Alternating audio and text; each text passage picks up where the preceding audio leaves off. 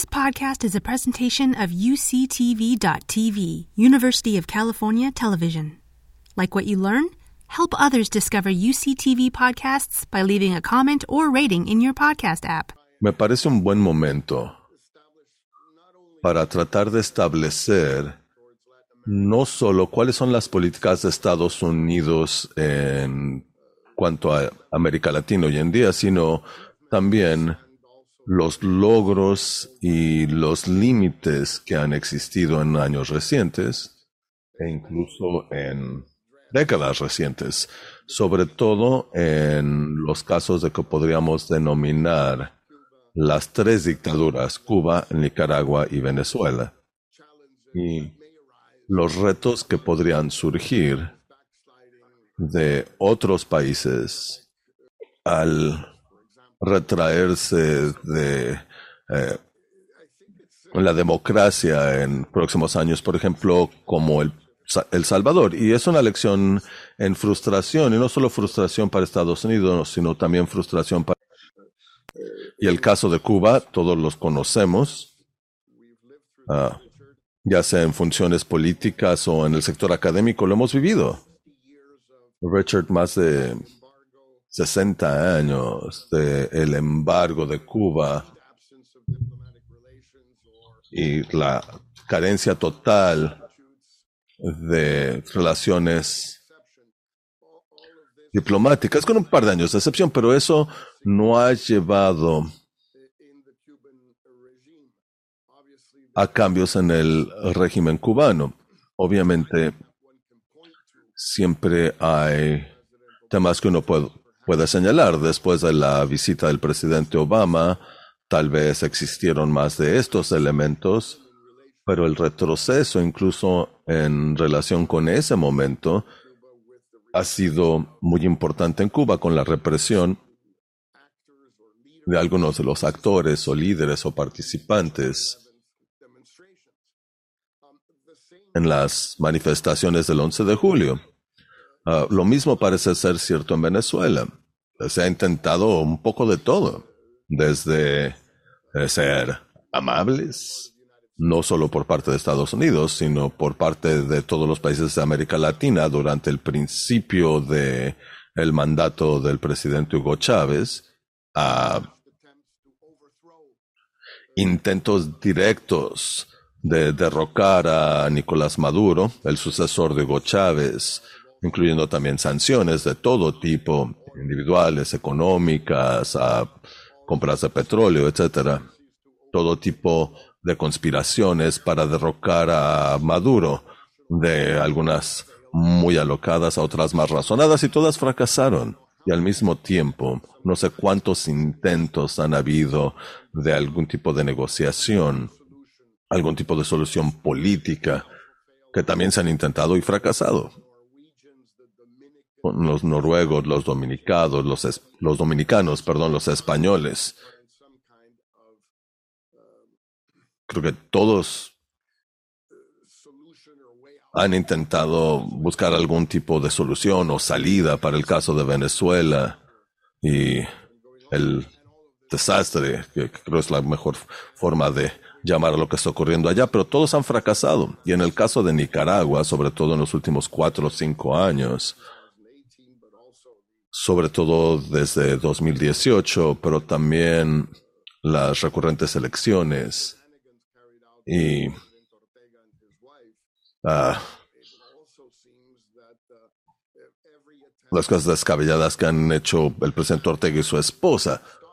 Eh, pero cualquier intento de evitar este retroceso democrático desde resoluciones y tratar de utilizar la Carta Democrática Interamericana, que tampoco han tenido éxito. Así que me parece que tenemos una verdadera problemática respecto de qué hace esta comunidad hemisférica y en Estados Unidos en particular, cuando tenemos estos casos. Uno de ellos, el de Cuba, se remonta a antes de que estuviéramos nosotros aquí, pero los demás muy actuales e involucran a los demás países de América Latina, tanto como Estados Unidos, pero por lo pronto no tenemos una buena respuesta, me parece. No me satisface por completo estrategias que se han propuesto por años en Washington y otros espacios, uh, básicamente dejarlos por la paz si estos países quieren tener regímenes no democráticos o autoritarios o represivos y o corruptos, etcétera, haya ellos. Y adelante que lo hagan. Eso en el caso de América Latina no me parece una buena idea. Y por cierto, no me parece buena idea en ningún lado. Sé que los europeos están enfrentando problemáticas con Hungría y Polonia y no saben exactamente qué hacer tampoco. Pero no me agrada esa idea de, bueno, es cosa de ellos y que hagan lo que gusten. Y también es cierto que el marginarlos o el ostracismo, excluirlos de ciertas organizaciones, trátese de la OES o el Consejo de Derechos Humanos de Naciones Unidas, como es el caso hoy de Rusia, o cualquier ejemplo que queramos presentar, no parecen estar funcionando. Por una parte, ah, tenemos políticas de dudosa moralidad y dudosa aceptabilidad, y tenemos otras políticas que de dudosa eficacia. Y ese es el reto que enfrentamos. Y para abordar el segundo tema, que es qué puede hacer Estados Unidos cuando intenta enlistar a otros países en esta estrategia, creo que es algo esencial para cualquier política de éxito, para cualquier estrategia de éxito, sobre todo en América Latina, sin otros países que acompañan a Estados Unidos en todos estos casos y otros que podrían emerger. Y de nuevo repito, el mismo reto o problema que posiblemente exista pronto en el caso de El Salvador y tal vez no solo El Salvador. Sin,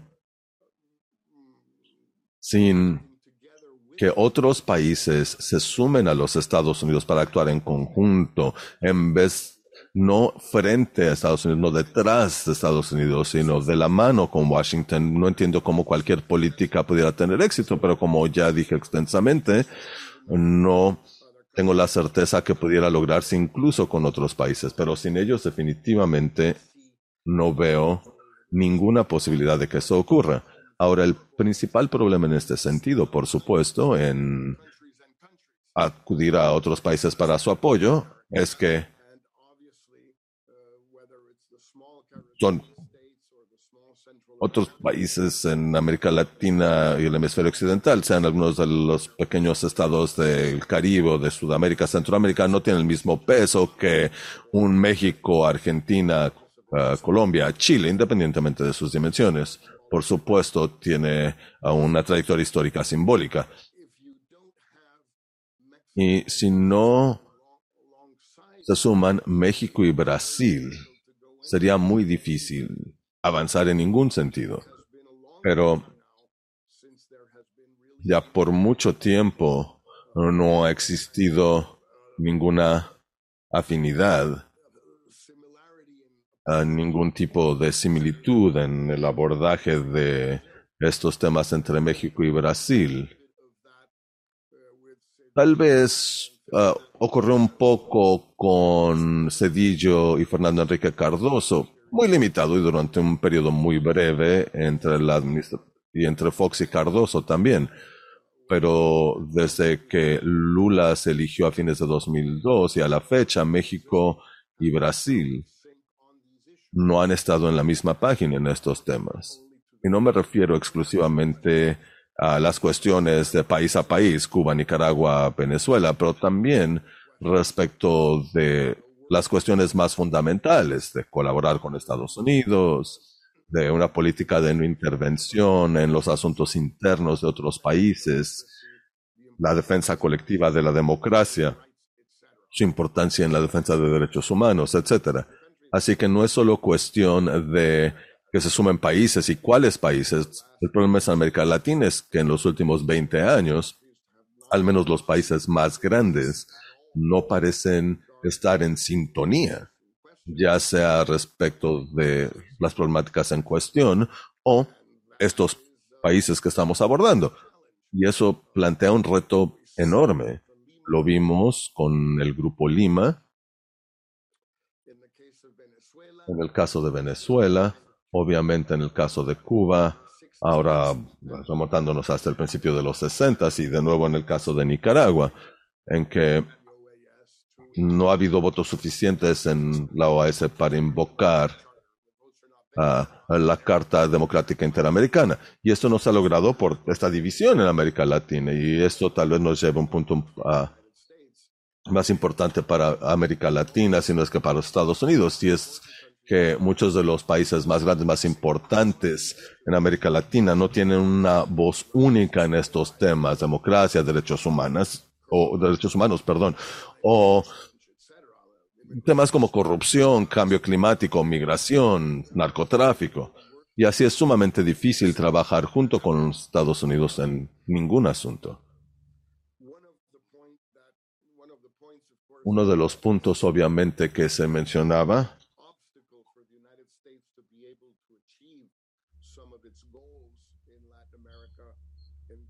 en cuanto a las metas de América Latina, este caso y otros similares, con los años ha sido la contradicción entre las metas declaradas de política exterior de los Estados Unidos y los intereses ah, de distintas administraciones de manera interior. Eso es muy claro.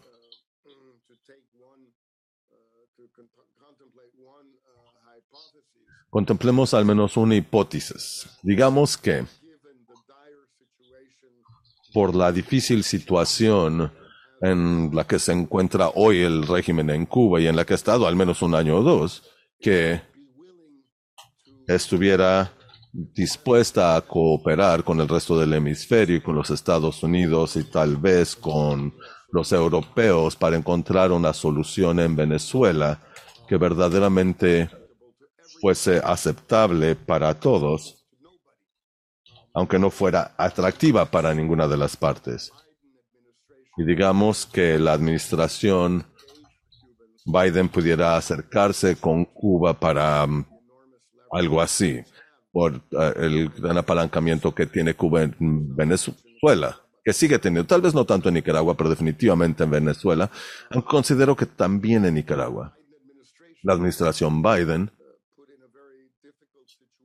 estaría en una situación sumamente difícil si, para poder acercarse con Cuba para tal fin, se le pidiera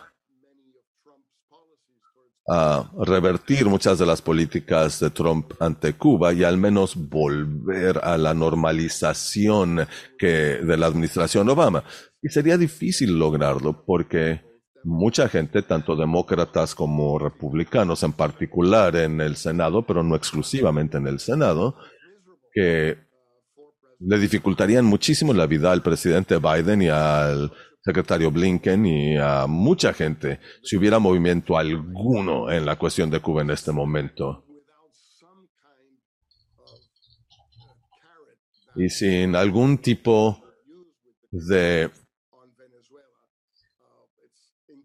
aspecto positivo para Venezuela. Es inconcebible que, que, que apoyara Cuba sin algún beneficio. Tal vez inconcebible de cualquier forma, pero incluso al contemplar esta posibilidad se genera un problema y es un problema que yo imagino que la administración Biden está confrontando en este momento eh, en el tema de la migración cubana, que hoy está llegando a niveles similares a los de los Marieles, en el sentido que parece que vamos camino a que 100.000 cubanos uh, hayan sido detenidos en los últimos cuatro o seis meses en, la frontera con Estados Unidos. Uh, en términos muy burdos, en el caso de los Marieles fue alrededor de 100.000. La administración Biden de nuevo obliga a México a aceptar a los cubanos, aunque no entiendo exactamente qué significa eso. Sé que es algo que se divulgó a la prensa, pero no sé um, a qué se refiere cuando está hablando de 100 cubanos al día. Es una gota en el vaso, no marca una gran diferencia si esa es la cifra con la que están jugando. Y sobre todo en tratar de entender qué va a hacer México. Básicamente lo que tiene que hacer la administración Biden es lo que la administración Clinton hizo en el 94, es llegar a un acuerdo con los cubanos para que ellos impidan los flujos uh, de migración a través de, de Nicaragua. Es así de sencillo.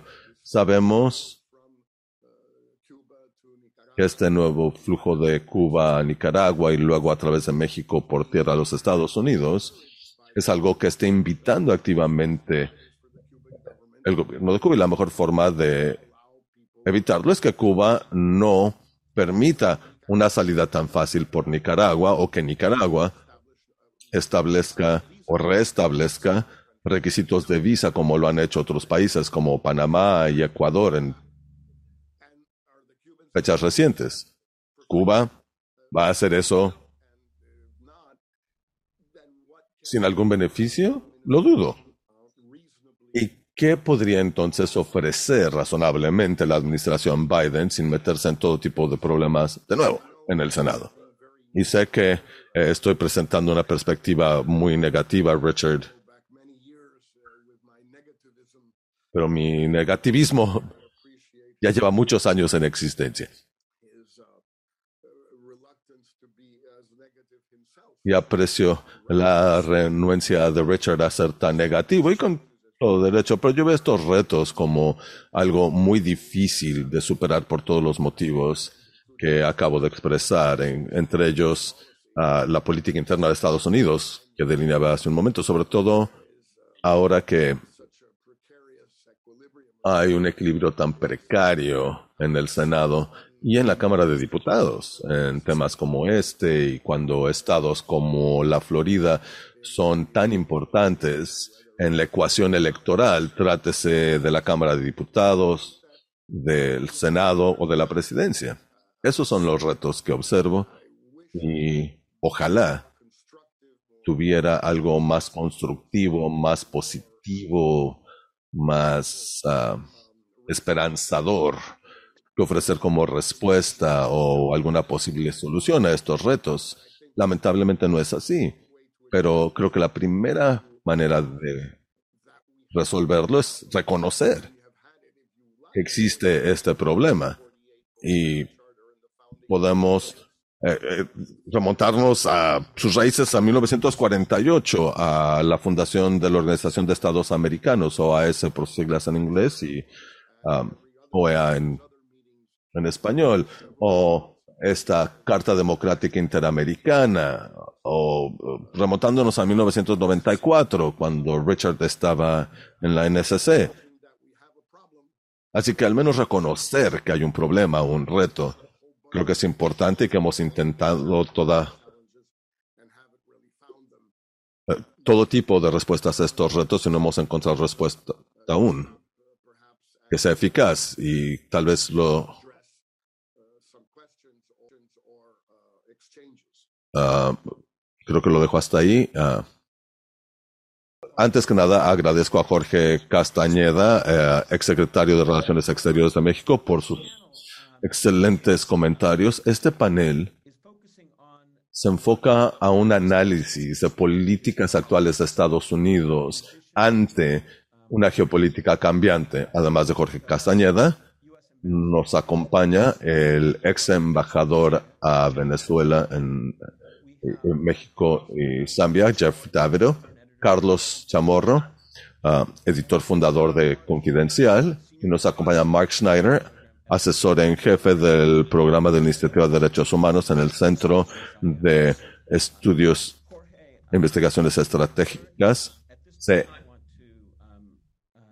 SIS. Acabamos de escuchar de Jorge, ahora presento a Carlos Chamorro, quien es periodista independiente de investigación en Nicaragua, fundó Confidencial, que es un semanario en línea que se enfoca a temas de Nicaragua.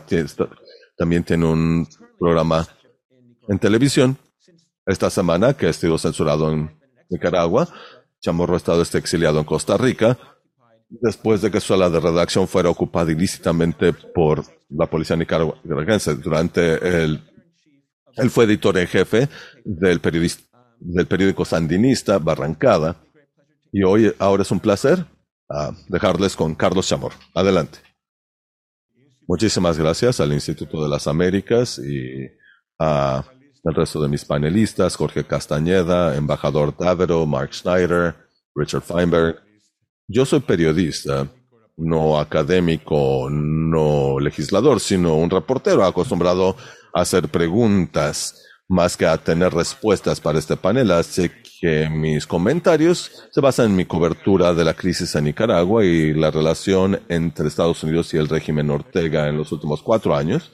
Iniciaré con un comentario personal confidencial fue atacado por, la policía por segunda vez en mayo 2021 durante la nueva ola de represión que llevó a la detención de 40 ciudadanos por fines electorales, entre ellos siete aspirantes a la presidencia de la oposición. Estoy en exilio en Costa Rica para evitar una ah, detención inminente y preservar mi libertad y poder ejercer mi periodismo cuando a personas políticos se les obliga al silencio. Se me han acusado del lavado del dinero por mi labor en periodismo de investigación y de en este mismo uh, juicio espurio, uh, mi hermano y mi hermano Pedro Joaquín ya se les ha condenado a penas de entre 8 y 9 años de prisión. Otros líderes políticos y cívicos como el candidato Juan Sebastián Chamorro Félix Marraliaga a la presidencia enfrentan sanciones de 13 años en prisión por el supuesto delito de conspiración contra la soberanía nacional.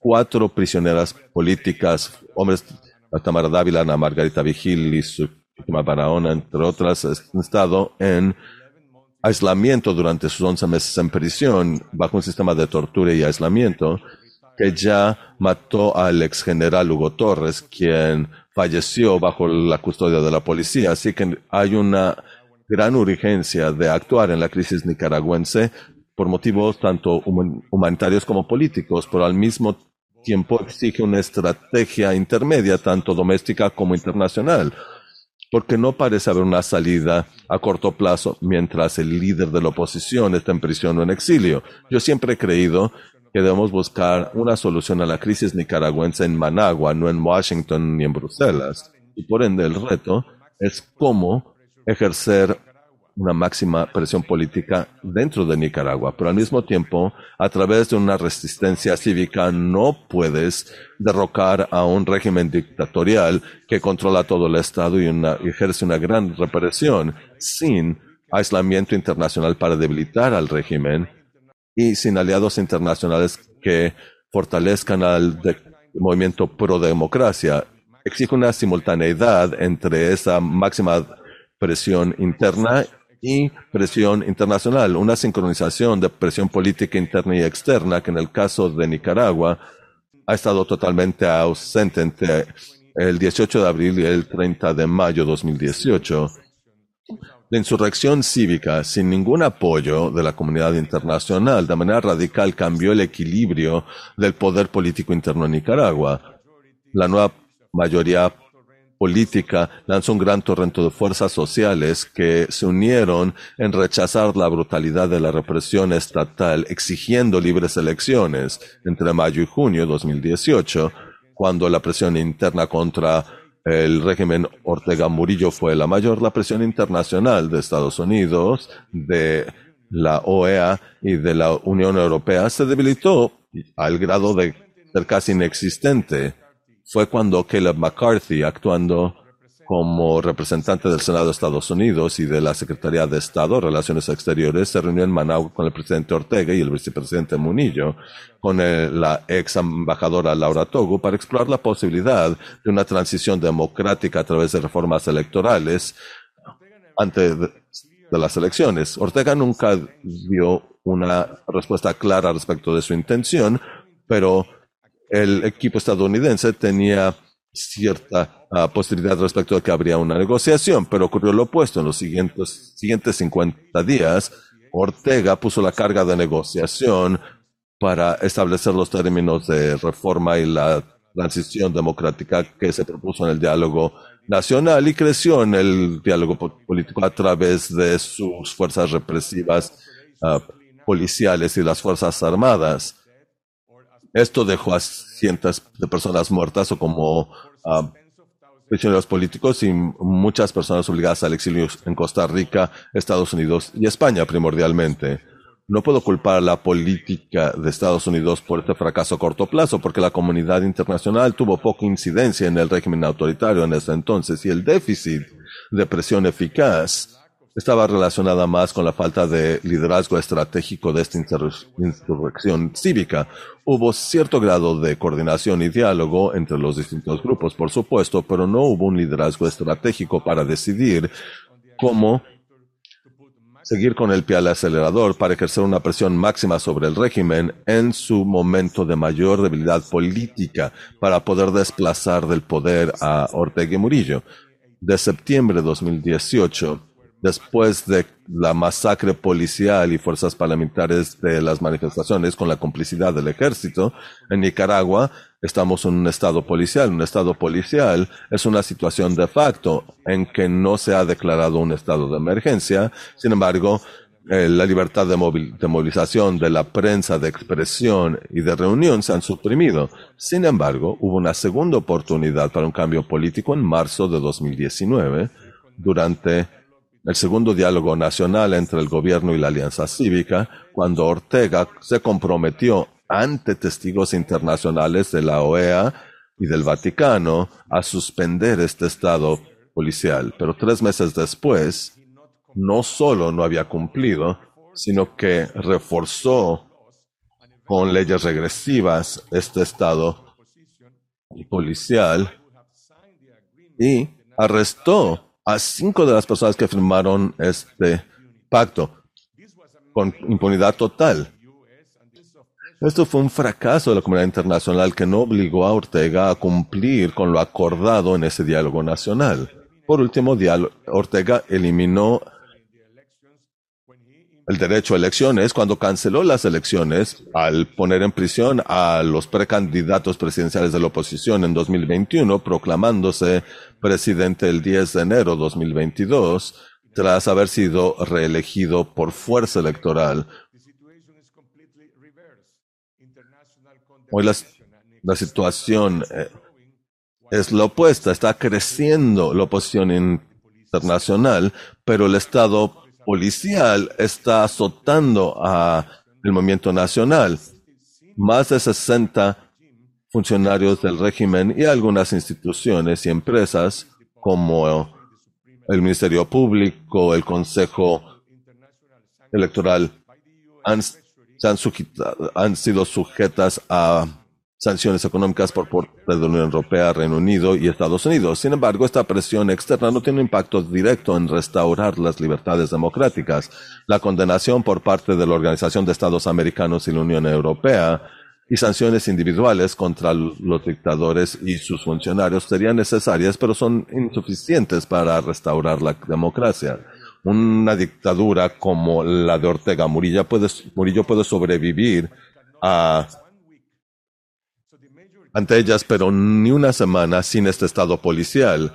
Así que el movimiento prodemocrático nicaragüense y la presión internacional tienen que establecer una condicionalidad entre esa presión externa y la restauración de las libertades internas en el país. En conclusión, la eficacia de las políticas de Estados Unidos y de la OEA ante un gobierno autoritario, como en el caso de Nicaragua, debe analizarse en relación a cinco factores. Uno, el impacto de estas políticas en la situación interna. Esto implica la restauración de libertad política, la suspensión del Estado policial y la liberación de todo prisionero político. Sanciones internacionales podrían debilitar al régimen, pero si no restauran la libertad democrática, no fortalecerán al movimiento prodemocrático. Dos, la necesidad de simultaneidad entre las presiones externas e internas esta falta de sincronía entre la presión internacional e interna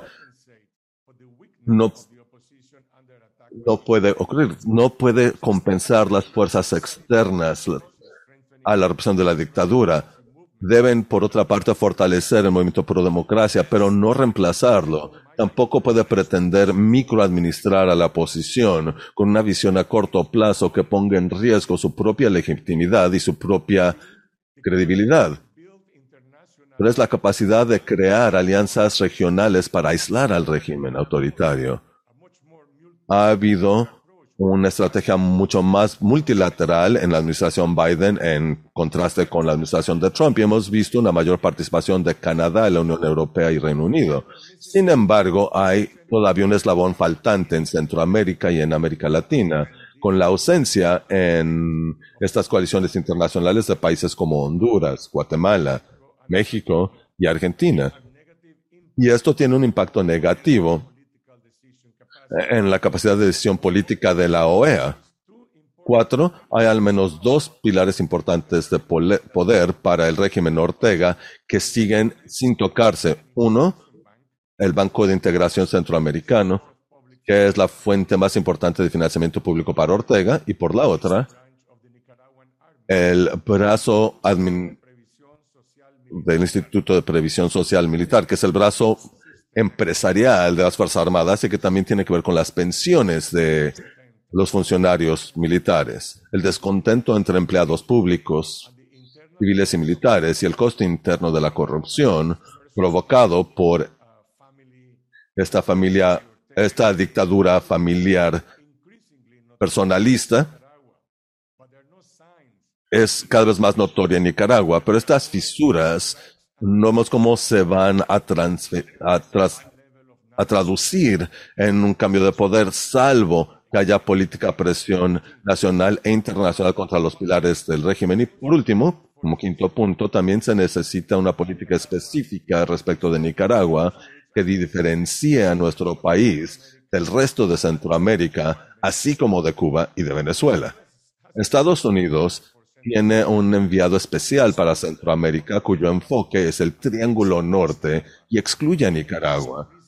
No obstante que hay cada vez una crisis migratoria mayor en Nicaragua con 250 mil nuevos migrantes en los últimos cuatro años, sobre todo a través de Costa Rica y recientemente ah, con destino a Estados Unidos. La impunidad con la que opera este régimen totalitario en Nicaragua también tiene implicación regional política en Centroamérica respecto del futuro de gobiernos con tendencias autoritarias en El Salvador, Guatemala u Honduras, que se ven en el espejo de Ortega. Por otra parte, cuando Nicaragua comparte el mismo patrón y prácticas dictatoriales de Cuba y de Venezuela, y son fuertes aliados de Rusia y China, hay una gran diferencia por parte con estos países que exigen una política particular con Nicaragua. Se trata de la economía que sigue liderada por el sector empresarial privado particular.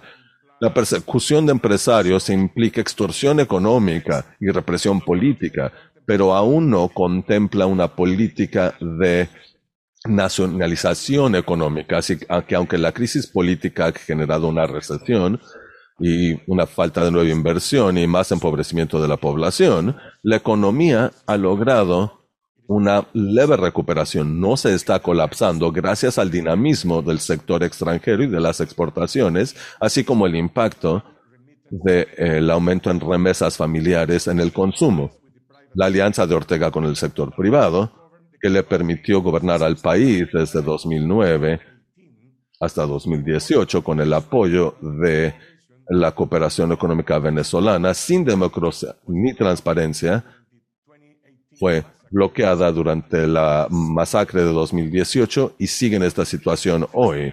Entre los prisioneros políticos condenados tenemos a cuatro prominentes empresarios, entre ellos José Dana Guerra Michael Healy y Rivas. Así que el liderazgo del sector privado está paralizado por el temor de la represión. Cuando la Iglesia Católica aunque la Iglesia Católica tiene un liderazgo moral importante, el sector privado es el músculo de la economía nacional que puede acortar o prolongar la crisis de esta dictadura. Eh, La política de esperemos a ver que tenemos hoy en día implica contemplar el colapso nacional en marcha lenta, mientras en Estados Unidos se debate sobre la eventual suspensión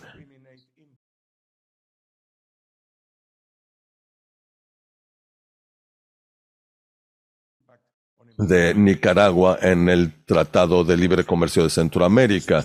Por el contrario, la decisión de imponer límites a la tiranía y gradualmente recuperar libertades exige enormes riesgos, pero sobre todo exige unidad en acción de todas las fuerzas del país y en particular los incentivos de la comunidad internacional y de los Estados Unidos para fortalecer el papel cívico del sector privado y de la sociedad civil nicaragüense. Gracias.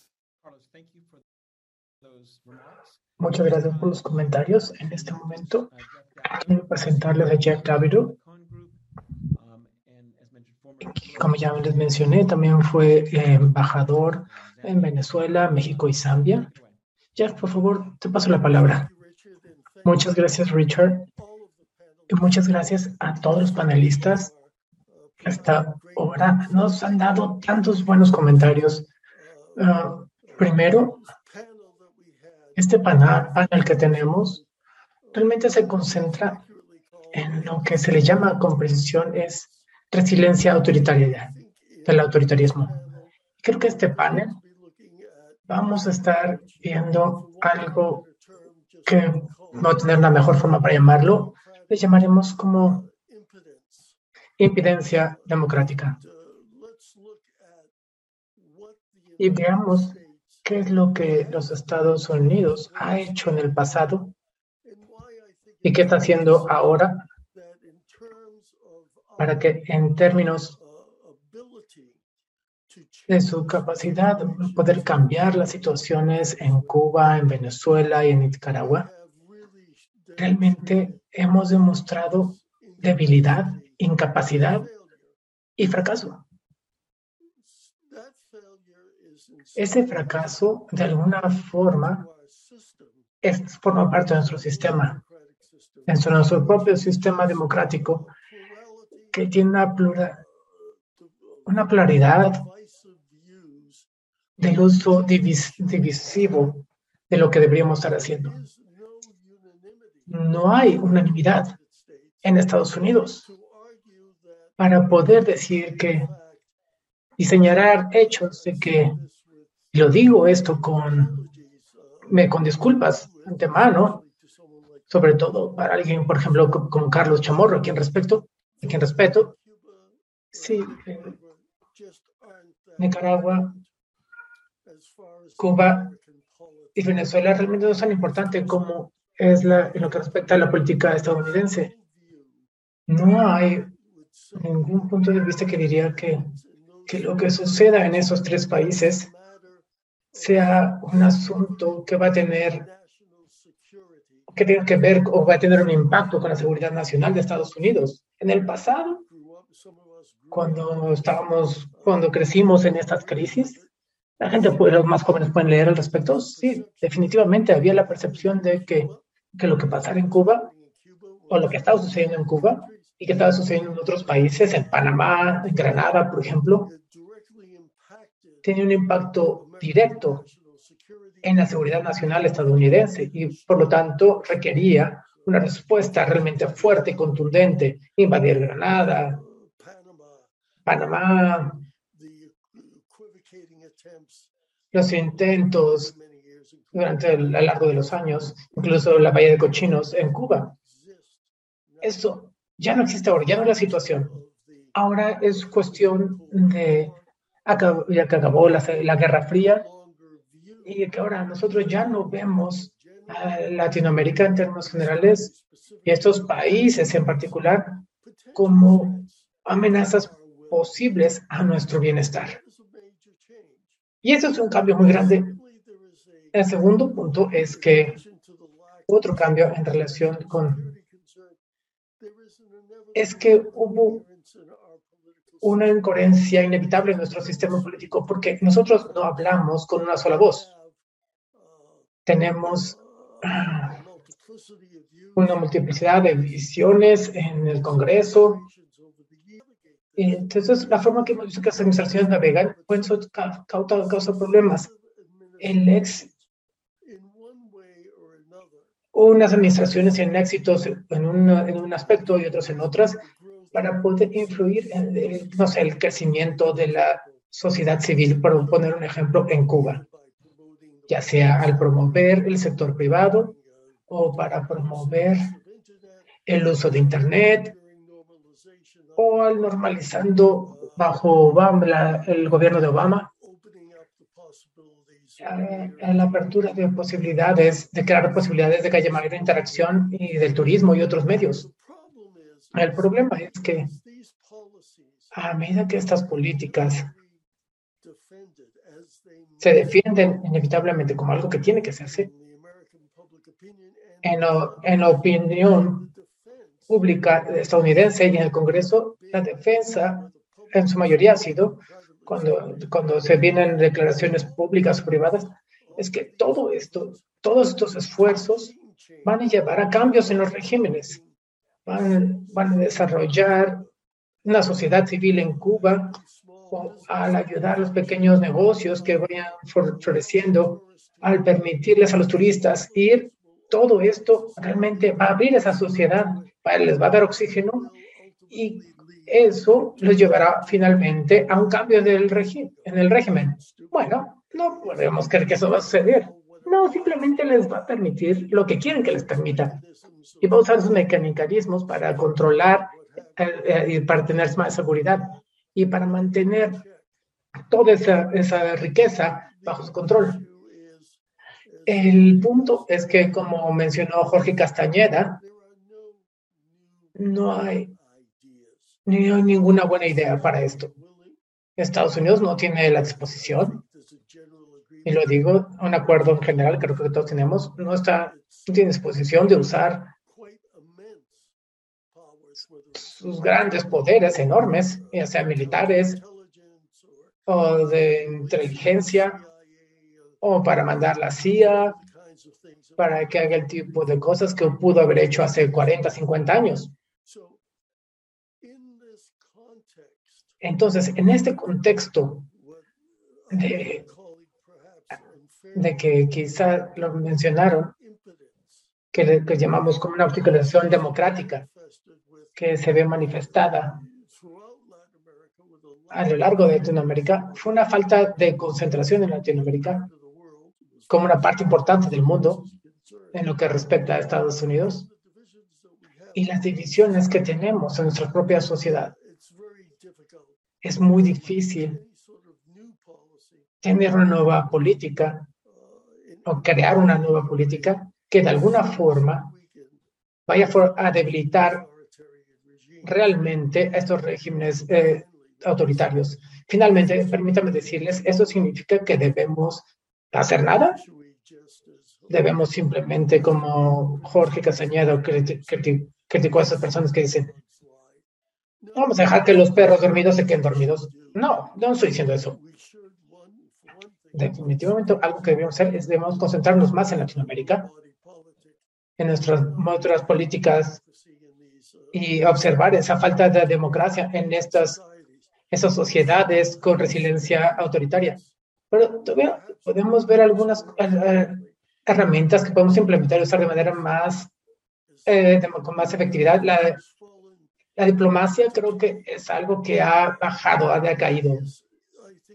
Y creo que con lo que estamos viendo, quizá no en este panel, lo que tenemos que ver es qué tipo de mensajes está, el gobierno de Estados Unidos está mandando a Latinoamérica en general a, a través de sus tres países ya sea a través de lo que dicen nuestros líderes, a través de sus actos, de sus hechos, a través de la diplomacia actual,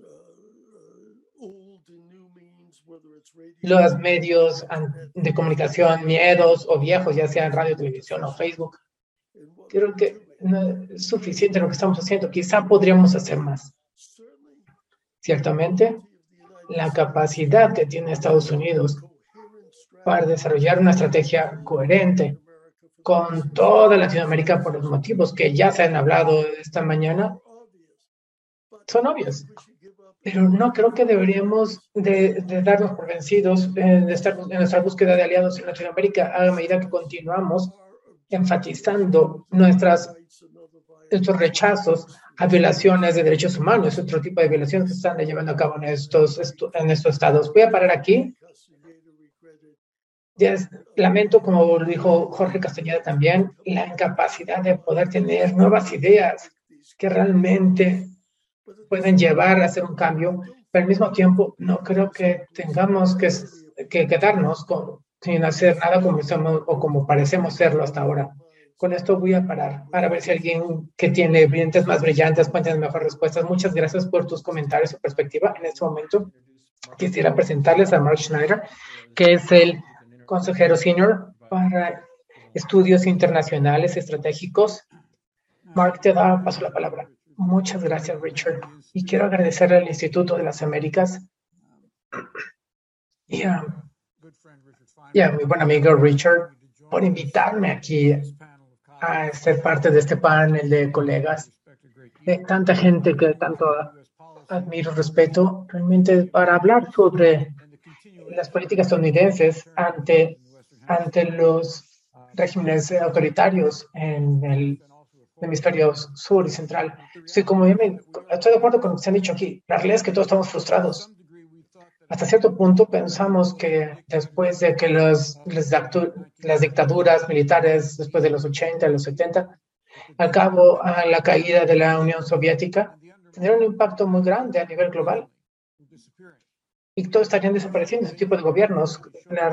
Pero la invasión rusa a, Ucrania nos demuestra que se tiene que hacer mucho más para proteger la infraestructura básica de la paz, que supone que tiene que formar parte de la Carta de las Naciones Unidas y tener políticas eficaces que creo que tanto los tanto bajo administraciones republicanas como, republicanas como democráticas en Estados Unidos tenemos que ver qué podría pasar después de la resolución 1080 en 1981 y la adopción de la Carta de, 2000, de 2001. Pensamos en esto, hemos encontrado menos apoyo de la democracia que en hace una, una década. Hemos visto en los últimos años la porción de la población que vive en libertad en países que ha bajado, ha subido de 4 a 20%. No, la pregunta aquí no es cómo, qué debemos hacer, sino cómo llegamos aquí.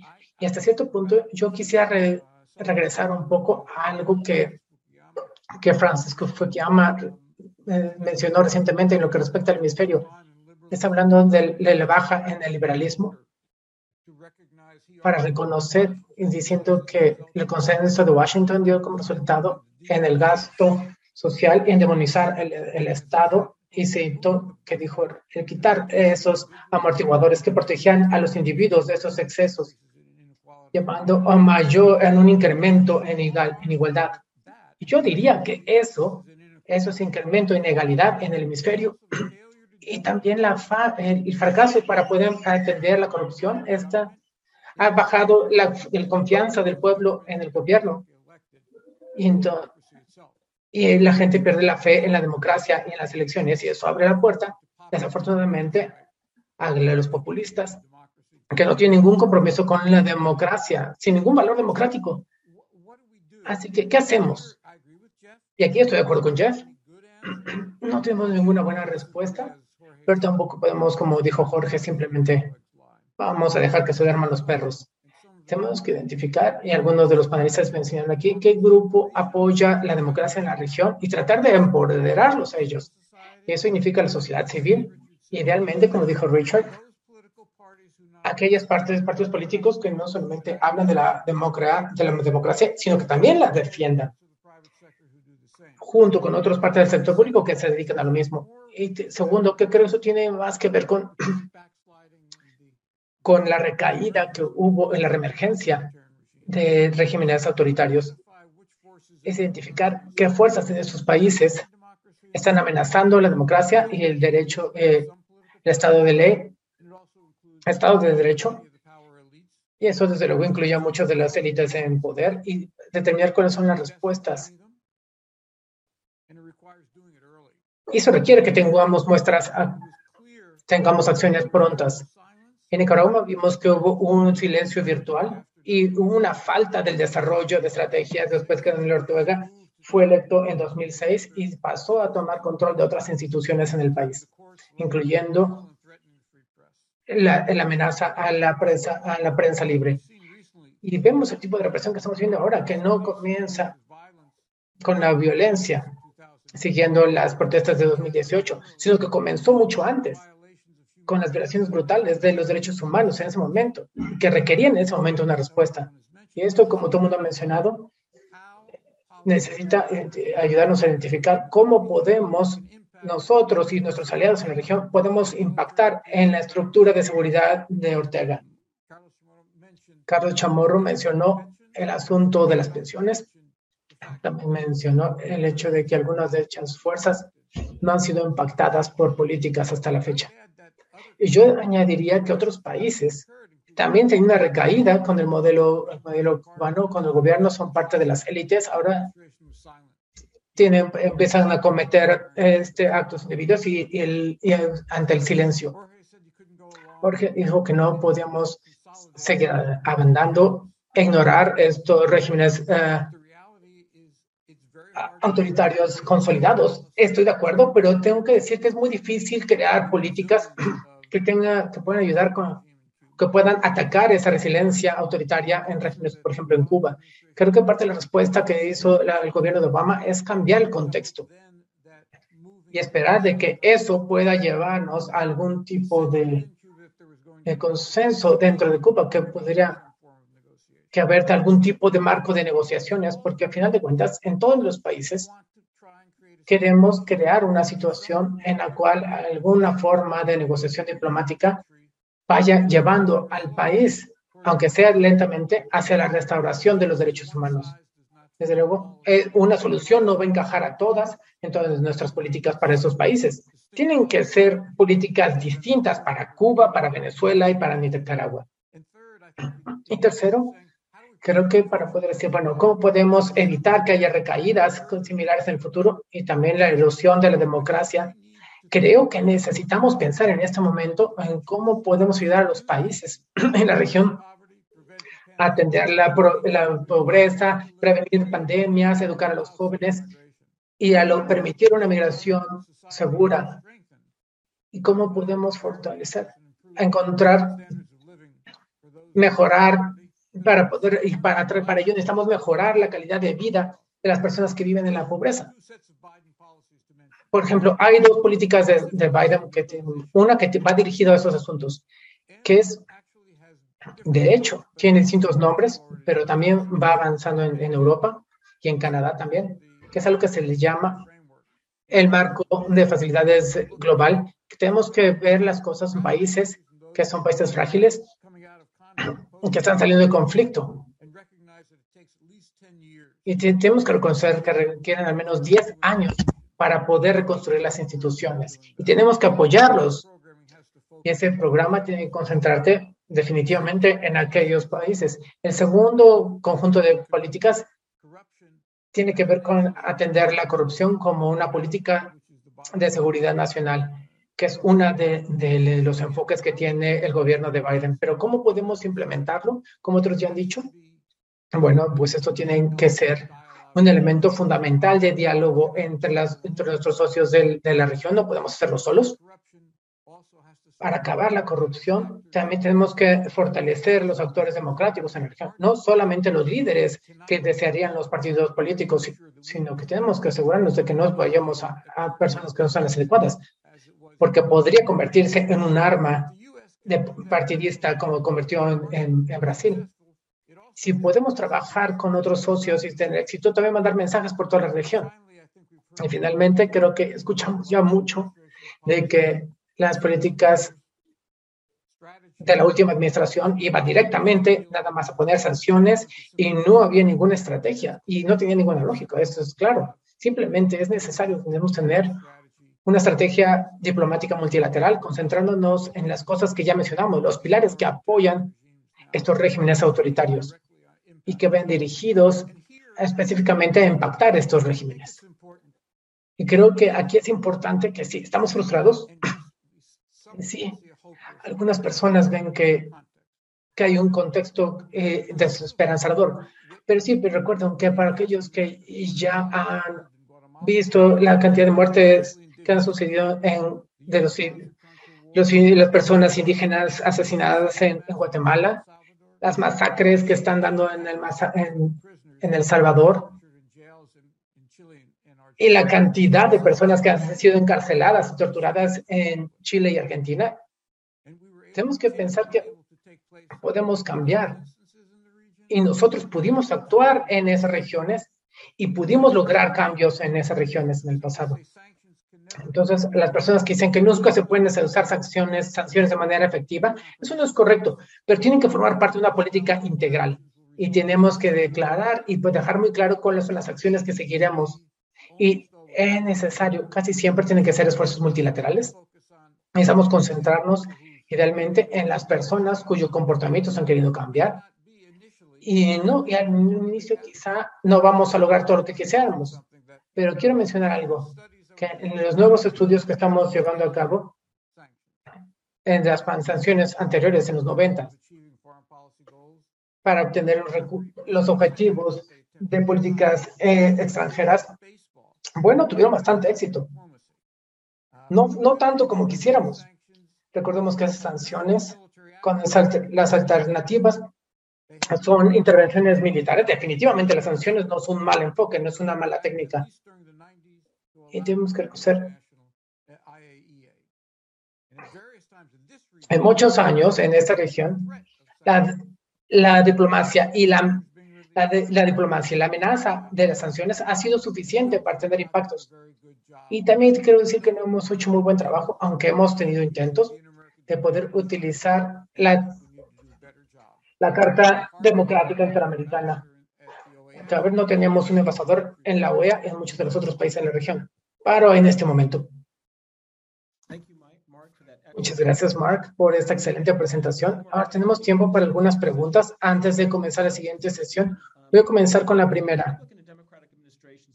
La administración, a pesar de estos, estas grandes eh, asimetrías en el gobierno de Estados Unidos, en esos países, las políticas estadounidenses no han alcanzado sus objetivos. ¿Por qué? ¿Hay alguna idea? ¿Quién quiere responder? Bueno, permítame, si me permiten, tratar de responder. El hecho es que gran parte de la acción de estadounidense ha sido retórica y no ha estado dirigida bien dirigida. Creo que todos reconocemos que sí, y cuando el gobierno estadounidense desee actuar con gran fuerza, y como hemos visto ejemplos de eso en este momento, en la situación de Ucrania, tiene una capacidad enorme de hacerlo.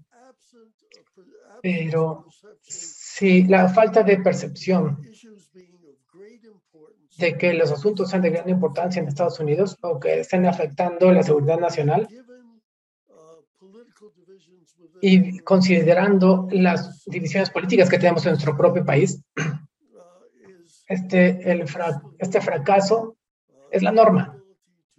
Nuestra capacidad para poder cambiar la forma en que los gobiernos actúan, además de otros asuntos específicos como comercio o otras cosas de ese tipo, no solo en Latinoamérica, sino a lo largo del mundo, es muy limitado. Entonces, uno de los de los resultados o una de las cosas que deberíamos de estar, en la cual nos deberíamos estar concentrando para analizarlo es la debilidad inherente de incluso de los estados poderosos si no están dispuestos, por cualquier motivo que sea, para ejercer ese poder y así al máximo. Y eso no significa que no se pueda hacer nada hay mucho por hacer que sí se puede hacer. Y Mark y otros han hablado de esto. Pero que tenemos que ser realistas. Muchas gracias, Jeff. Carlos, ¿Tienes algún comentario? ¿Quieres encender tu micrófono, tu cámara?